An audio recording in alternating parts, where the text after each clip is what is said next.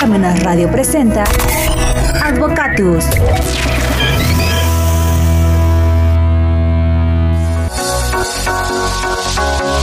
Hola amigos, ¿qué tal? Buenos medios días y como siempre, inmediatamente después de que suenan las 12 campanadas del reloj de catedral que se escuchan hasta aquí, hasta Parmenas Radio, damos inicio al programa Advocatus. Hoy, lunes 9 de octubre, el primer lunes de octubre, ya estamos acá presentes ya finalizando casi el año. Pues nos da mucho gusto que nos acompañe una vez más el doctor Edgar Tapia Lara. Doctor, buen día. Hola Víctor, ¿cómo estás? Buen día, este, pues muchas gracias por la invitación. Es un gusto, ya sabes, estar aquí contigo. Muchas gracias, estamos acá iniciando la semana como siempre y pues ya saben que esta es su casa y el programa lo hacen ustedes. Gracias Víctor, gracias. Y pues para no variar, un tema muy interesante, un tema pues de esos vigentes de los que andan hablando todo el mundo y que está de moda, es platiquemos de la salud fiscal. Pues hablar de salud ya a mi edad hasta miedo nos da porque pues bueno, eh, hay que estar muy atentos a eso, no nos podemos descuidar, no nos podemos este, distraer en cualquier aspecto de la salud porque pues obviamente puede causar algún efecto negativo. Pero bueno, hablar de esa salud fiscal pues implica también una salud mental, una salud financiera, y una salud en, todos los aspectos, ¿no? Siempre eh, hablar de, del fisco, pues como que nos hace abrir es delicado, ojos es delicado. y estar atento, ¿no? Es un tema muy, muy, muy amplio. ¿Por dónde empezamos? Tú nos llevas. Fíjate, fíjate, Víctor, que este tema, este, pues surgió eh, por ahí de un comentario como tú sabrás, tiene dos meses que terminamos, bueno, terminé mi segundo doctorado. Sí, muchas felicidades, muchas felicidades gracias, Gracias. Y un amigo de broma me decía, dice, oye, pues tú eres doctor, ya unas consultitas, ¿no? Y, y, de ahí dije, pues sí, es cierto. O sea, nos preocupamos, como tú bien lo citas, por la salud física. Y tu comentario es muy acertado porque dices, a mi edad, ¿no? Claro. Pero desde ahí eh, no sabemos desde cuándo debemos de preocuparnos, ¿no? Muchos decimos, ah, pues ya cuando tenga, no sé, más de 40, más de 50, más de 60 eh, me, empezaré a preocuparme por mi salud. ¿Y por qué no te preocupas antes para obtener una mejor calidad de vida? Eso es físicamente, ¿no? Mentalmente, pues está peor aún, ¿no? Muchas veces dejamos, en nuestro caso, pues nos ayuda mucho que estamos en la docencia, que tenemos que estarnos actualizando, nuestro cerebro, digamos, no para, ¿no? Pero hay otras profesiones que no tienen esa, ese movimiento mental como quisiéramos. Y aún así, no sé si te ha pasado cuando quieres hacer una operación aritmética de manera manual, acostumbrado ya al celular calculadora, ya cuesta, ¿no? Claro. Entonces, de ahí viene esta idea de hablar de, del tema de salud fiscal. ¿Por qué? Porque muchas veces la ignoramos. Mucho se ha hablado, por ejemplo, de, de cultura tributaria y no ha funcionado. Es decir, no hemos logrado ese cambio, al menos aquí en México, para nada. O sea, si tú le preguntas a cualquier persona, ¿quieres pagar impuestos? La respuesta, sin que pienses, sin que parpadees, no quiero pagar. Bueno, más si lo preguntas a Salinas, a los, ah, Ahí sería otra, otra la respuesta. Pero bueno, eh, yo creo que también, aparte de estar muy atentos a la salud, también a los calendarios, ¿no? Porque yo es, en estos días estaba yo pensando, ah, ya viene la nuestra, ¿no? Ya viene, este, ya viene billete, pero después viene el pagadero de impuestos en la, eh, la cuesta de enero. Sí, Entonces también tienes que tener un calendario mental para poder tener esa, esa salud. Son muchas cosas, son muchas cosas, Víctor. Es decir, eh, la primera pregunta aquí sería, ¿cuándo me debo de preocupar por esta salud fiscal, no? Y aquí vamos a encontrar diferentes puntos de vista, ¿no? En mi caso, que estoy inmerso en la materia, pues yo diría, al cumplir la mayoría de edad, tú como abogado, pues dirías lo mismo, ahí adquieres tu capacidad que se le conoce como de ejercicio. Y ya no eres sujeto solamente de derechos, sino también de obligaciones, pero ya no a través de un tercero, sino ya tú particularmente, ¿no? En materia fiscal, como parte de la reforma para el ejercicio 2022, pues existe en el artículo 27 la obligación de inscribirte al RFC. Y pensemos que ahí naces fiscalmente, ¿no? Con esa inscripción. Es importante precisar, pues que tú te puedes inscribir y eso no genera forzosamente un pago. Es decir, tú obtienes tu RFC, la recomendación es que obtengas de una vez tu firma electrónica. Viene otro problema porque pues, se tiene esa idea de que el hecho de que tengas la firma electrónica, como te toman huellas dactilares, iris de los ojos, que son los famosos biométricos, pues dicen ya me tienen fichado, ¿no? Hmm. Pero la realidad es que no pasa nada. Obtienes tu RFC, obtienes tu firma electrónica, el RFC es inactividad económica y está sano. Es decir, es como si fuera tu cartilla de salud, ¿no? Claro. En blanco y de ahí en adelante hay que empezar a preocuparse por lo que viene. Cuando generes. Cuando generes. Entonces, ese es el punto de partida. Muchos dirán, no, yo primero voy a ver si pongo un negocio, si funciona, y si funciona, ya veo qué hago, ¿no? Entonces, desde ahí empieza la discrepancia, que es lo mismo que nos pasa con la salud física en este caso, ¿no? Sin embargo, pensemos en un asalariado, ¿no? Nos vamos a ir por, ahora sí que los más cautivos, ¿no? El, lado cómodo, ¿no? El lado cómodo. Antes, eh, lo que sucedía con el asalariado, pues es que no había obligación, entre comillas, como tal, para la persona física de contar con ese RFC. Quien tenía la obligación era el patrón. Si yo te contrataba, pues te solicitaba tu RFC, si me lo dabas bien, si no, no pasaba nada. Actualmente, tener el, contar con el RFC del trabajador y no solamente con el RFC, sino con el código postal al menos de su domicilio fiscal, es vital. Si tú quieres deducir esa nómina, es decir, como patrón. Pero tú como trabajador, nadie te va a contratar si no cuentas con tu RFC, ¿no? Ahora dices, soy asalariado, no tengo obligación de presentar declaraciones periódicas. Y efectivamente, el asalariado no tiene obligación de presentar declaraciones periódicas. Dices, ay, ¿qué salud fiscal debo de cuidar? Bueno, sí existen aspectos importantes, ¿no? El primero, y está contemplado dentro del título cuarto en, sus, en su apartado o su capítulo de disposiciones generales, el hecho de no caer en una discrepancia fiscal. ¿A qué me refiero con una discrepancia fiscal? Pues resulta que si yo gasto más de lo que estoy ganando, el fisco va a decir, oye, tú me estás declarando que ganas 500 mil pesos al año y te estás gastando un millón. ¿De dónde salen esos otros 500, no? Y eso pone en riesgo precisamente mi salud fiscal. ¿Y por qué se presenta eso? Desafortunadamente existen malas prácticas. Es decir, si a mí me contratan y me dicen, ¿sabes qué? Pues yo te voy a pagar por nómina el 50% de tu salario. Ah. Y el otro 50% te lo voy a dar en efectivo. Y entonces, aparentemente tú dices, pues sí, digo yo, quedamos que me ibas a pagar 50 mil pesos mientras llegue un, depósito de 25 y los otros 25 los tenga en mi mano, no tengo problema. Pero eso es entre comillas, ¿no?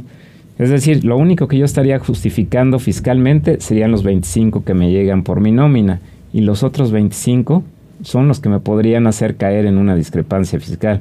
Porque al final yo los voy a ocupar y si no los ocupo en este momento, tarde o temprano los tendré que desembolsar. ¿Por qué? Porque estamos hablando de 25. A lo mejor en un año dices, ah, pues son 250, más otros son 300 mil pesos. El primer año. Pero si ya llevas 10 años, ya tienes 3 millones, ¿no?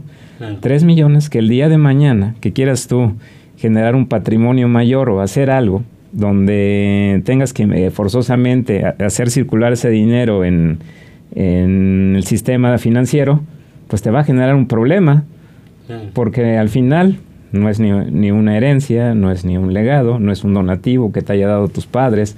Entonces, ¿cómo lo vas a justificar?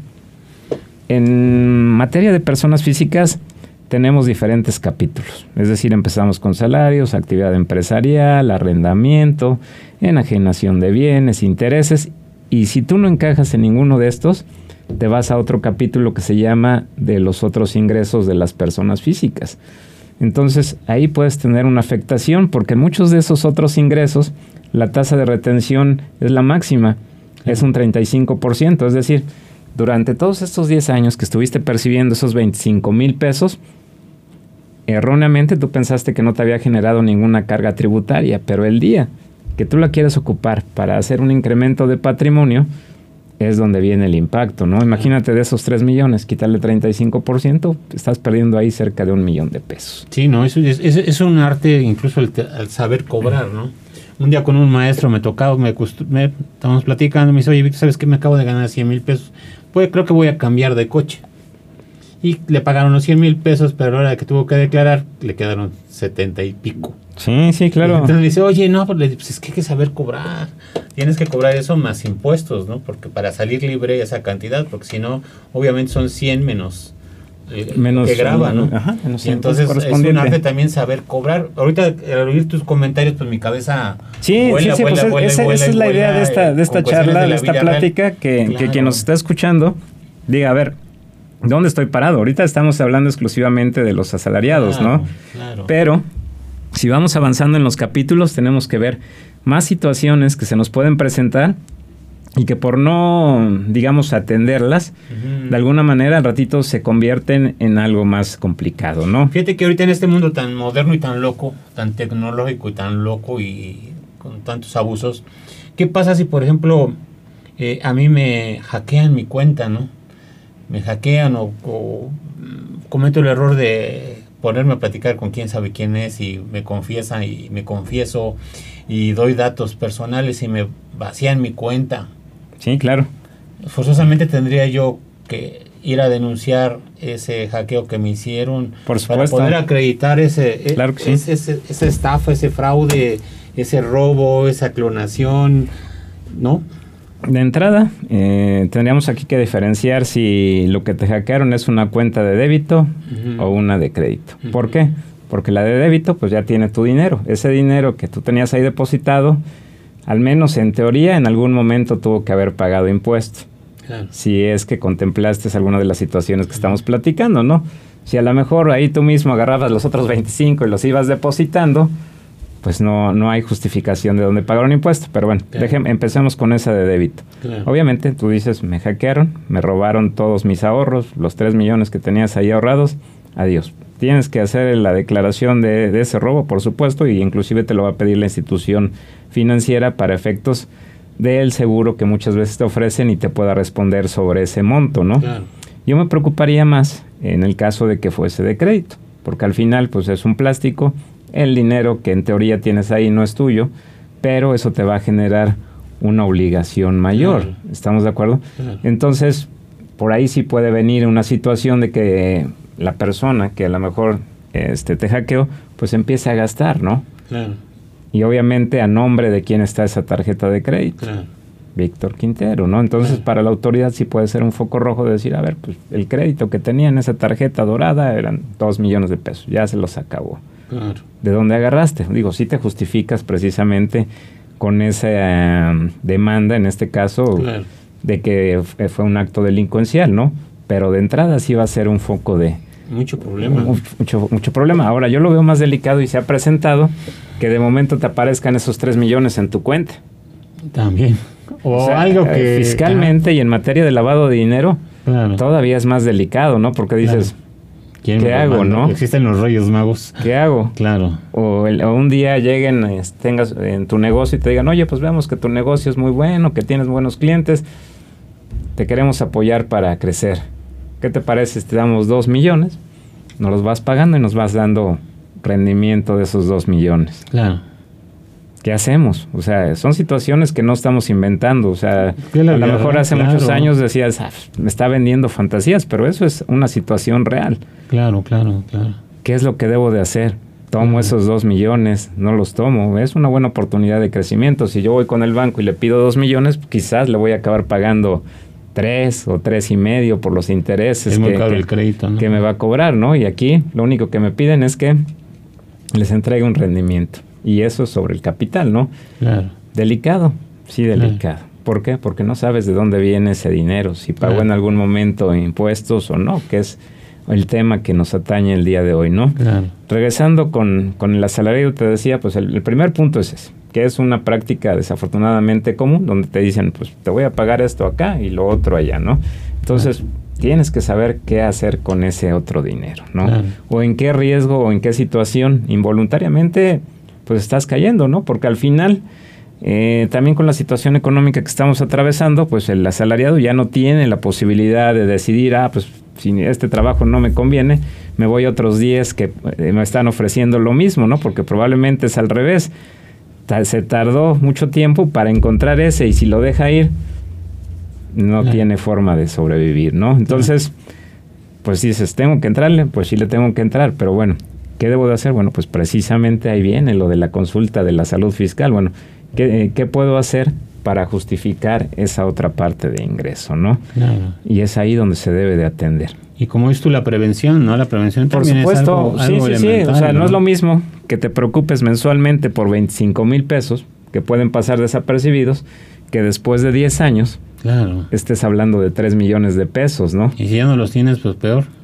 Y entonces, Y no los multiplicaste, pues también. eso es tan delicado como cuando empieza, no sé, por citar desde el punto de vista clínico, no sé, Claro. un dolor de muela, ¿no? Claro, Llega el momento en que ya no lo aguantas, o sea, tienes que hacer una cirugía. claro. Y lo podías haber evitado, ¿no? O sea, lo podías haber evitado desde un tratamiento dental anticipado. Entonces, eh, la idea de esto es que lo- los ciudadanos o los contribuyentes vayan haciendo un análisis de dónde están parados, ¿no? Si nosotros nos vamos a actividad empresarial, bueno, pues ahí tenemos que cuidar más detalles, ¿no? Porque es una práctica muy común eh, el hecho de que tú dices, ah, pues voy a poner un negocio de venta de, no sé, de comida, ¿no? Y empiezas a gastar en toda la infra- infraestructura del local, empiezas a gastar del- en la renta y no estás dado de alta, ¿no? Llega el día de mañana, afortunadamente te va bien, empieza a crecer tu negocio, llega un cliente, llegan dos que te dicen, oye, pero necesito factura. Y entonces cuando te dicen, ah, pues necesito factura, es cuando piensas, ah, pues ahora sí llegó el momento de darme de alta, ¿no? Sin embargo, todo lo que invertiste inicialmente, todo el IVA que le pagaste a tus proveedores, no lo vas a poder acreditar ni vas a poder deducir toda esa infraestructura. Claro. ¿Estamos de acuerdo? Y entonces desde el primer día que comiences a generar ingresos y comiences a trasladar IVA, pues vas a tener que estar pagando y estás perdiendo un derecho que si alguien te hubiera dicho, ¿sabes qué? Pues no importa si, si el negocio va a funcionar o no, vas a gastar en esto, vas a gastar en esto otro. Es una inversión de 100 mil, de 150 mil pesos, 200 mil, puede ser menos, puede ser más, pero de todos modos, de acuerdo a la magnitud del negocio, impacta, ¿no? Claro. Y ese diagnóstico, ¿cuándo lo haces? Pues antes de tomar la decisión, ¿no? No posteriormente, porque me he encontrado clientes que de momento me dicen, oye, me hubiera gustado conocerte antes porque si me hubieran explicado esto, lo hubiera hecho diferente. Claro. Y aparte de que lo hubiera hecho diferente, no me hubiera costado lo que me está costando ahorita. a ese que nivel ya, tengo- tiene que estar muy diversificado todo, su pensamiento, su actuar y también saber delegar, ¿no? Por supuesto. Y sobre todo, saber hacia dónde voy o qué Claro. quiero hacer, ¿no? Claro. O sea, si mi mentalidad es decir, ah, pues es que yo quiero un negocio pequeño, que pase desapercibido, perfil bajo, pues a lo mejor te la puedes pasar en la informalidad mucho tiempo, ¿no? Pero si tu expectativa, si la proyección Claro. es alta, pues O el mismo negocio lo va requiriendo. el ¿no? mismo negocio es exitoso, Lo puse- lo va a requerir, ¿no? Claro. Entonces, ¿qué debo de hacer? Bueno, sé que voy a poner un negocio, me tengo que acercar, en este caso con el experto, para que me diga cuál es el mejor camino que debo seguir. ¿Para qué? Para tener una salud fiscal, para tener tranquilidad. Y como tú bien lo Claro. citabas hace un momento, el hecho de que tú estés estresado, que estés angustiado, preocupado por temas eh, fiscales, te desgasta en todos los aspectos. Claro. O sea, disminuye tu capacidad de venta, disminuye tu capacidad física, tu capacidad de pensamiento. El otro día me decía un cliente, dice, oye, contador, este, ya necesito que me mandes mi, es muy aprensivo, me decía, ya necesito que me, mandes mi pago y estábamos a dos de, no sé, por citar ahorita los impuestos de septiembre a 2 de octubre. Entonces muchas veces les falta información. A ver, tranquilo, eh, te explico. Eh, de acuerdo a una regla de resolución miscelánea, hay algunos contribuyentes que todavía tienen hasta el día 5 para emitir los famosos complementos de pago. Entonces, si yo ahorita genero tu línea de captura, Estamos. el aplicativo todavía no va a estar actualizado al 100%. Tenemos que esperar hasta el día 6 y tenemos hasta el día 17 Para- es un poquito más, pero la regla general con base a código fiscal es el día 17 para hacer el pago correspondiente. Ah, qué bueno que me explicas, contadores, porque ya estaba yo muy estresado. Yo Claro. le decía de broma, en estos temas no te estreses tú, deja que yo me estrese, ¿no? Tú cumple con lo que en su momento platicamos y te dije que tenías que considerar para efectos de tu operación. Si tú cumples con eso, yo cumplo con la otra parte. Tú relájate, yo me exa- exactamente, y entonces, pues lo entendió, ¿no?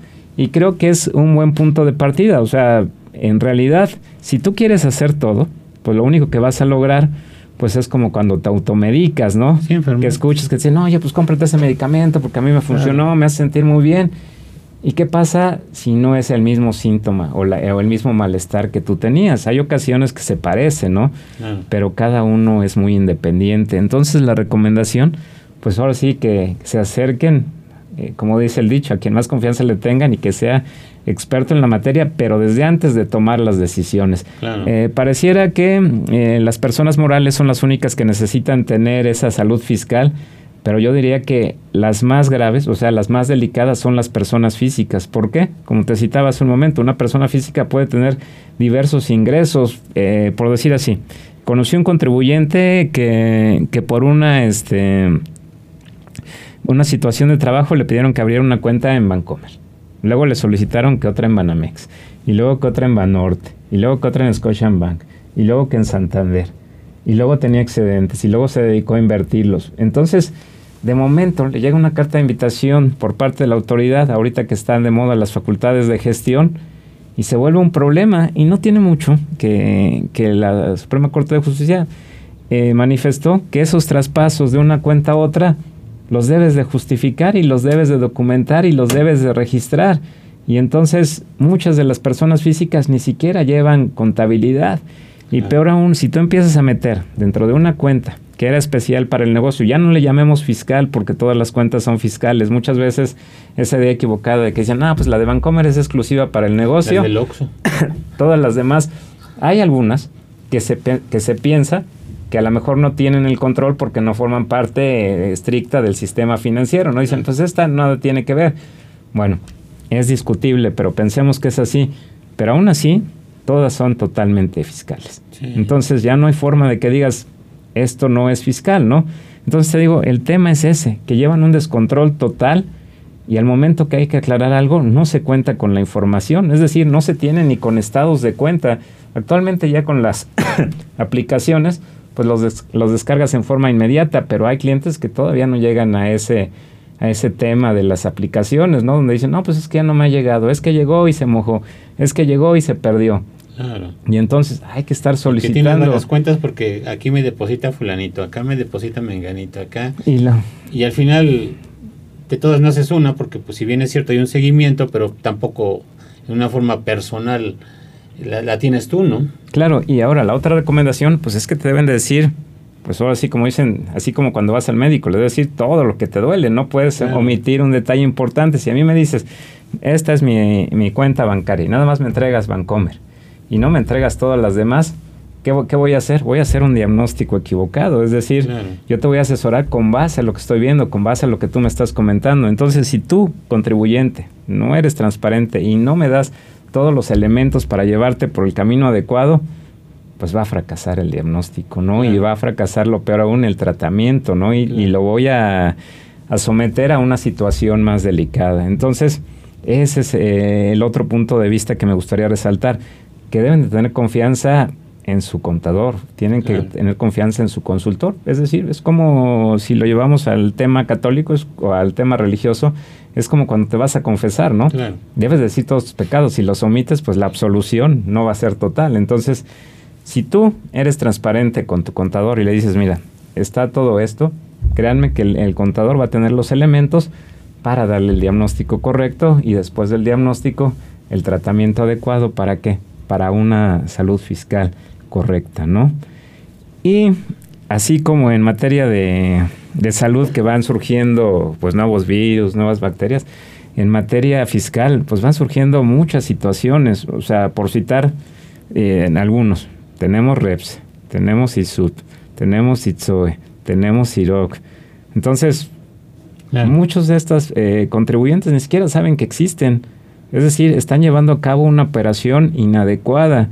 Y si a eso le, sumamos otras obligaciones eh, de carácter informativo, pues se vuelve una locura. Es decir, la autoridad ya no está actuando a ciegas. La actualmente la autoridad cuenta con información para detectar cualquier situación que le parezca típica o fuera de o no consistente, ¿no?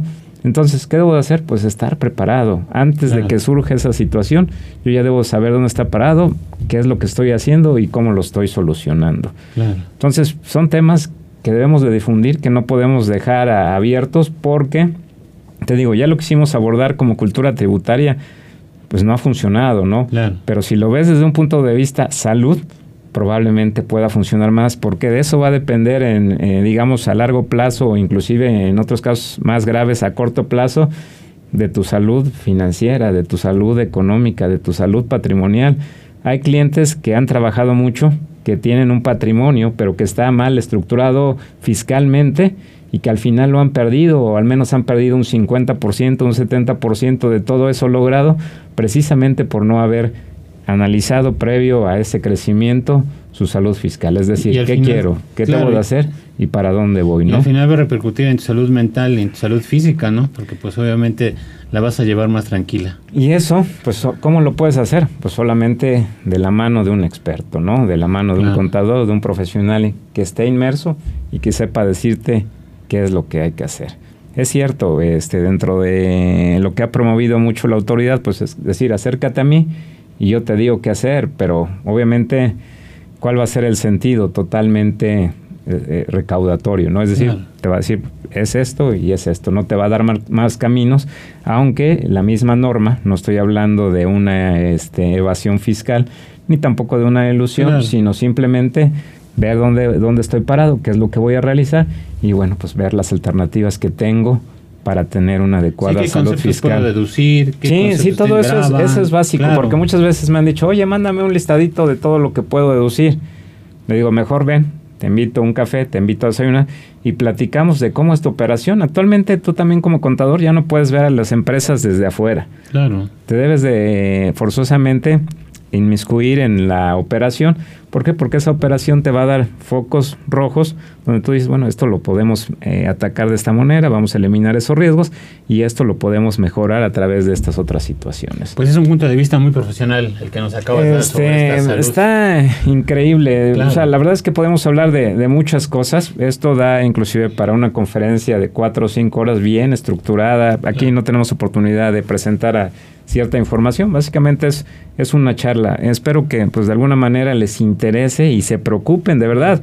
Y no solamente piensen que un contador, un consultor es para una persona moral o para una empresa, es decir, es para cualquier ciudadano normal. Y como ya comentamos cuando iniciamos, desde que cumples los 18 años, tienes obligación de inscribirte al RFC. Si no lo haces, eh, cuando al momento en que obtengas eh, tu licenciatura, para obtener tu cédula vas a necesitar tu firma electrónica y para tu firma electrónica debes de tener tu RFC. Entonces, pues que no les dé miedo. O sea, esto véanlo como su cartilla en blanco.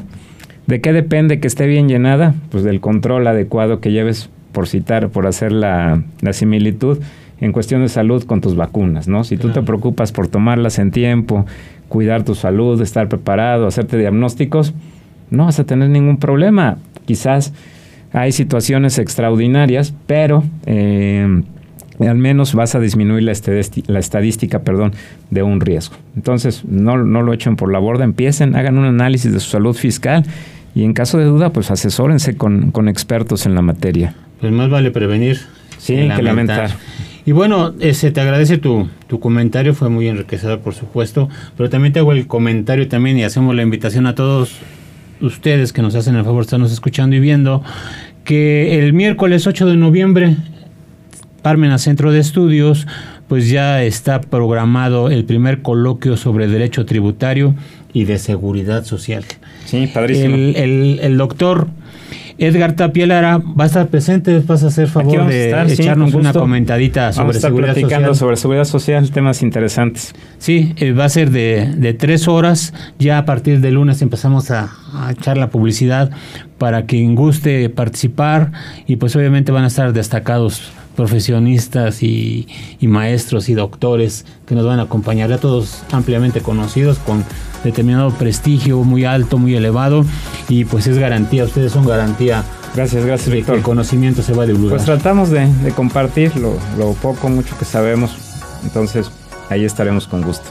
Muy bien, muchas gracias, se les agradece y felicidades por tu segundo doctorado. Gracias, gracias Víctor. Buen día, bye. Hasta luego.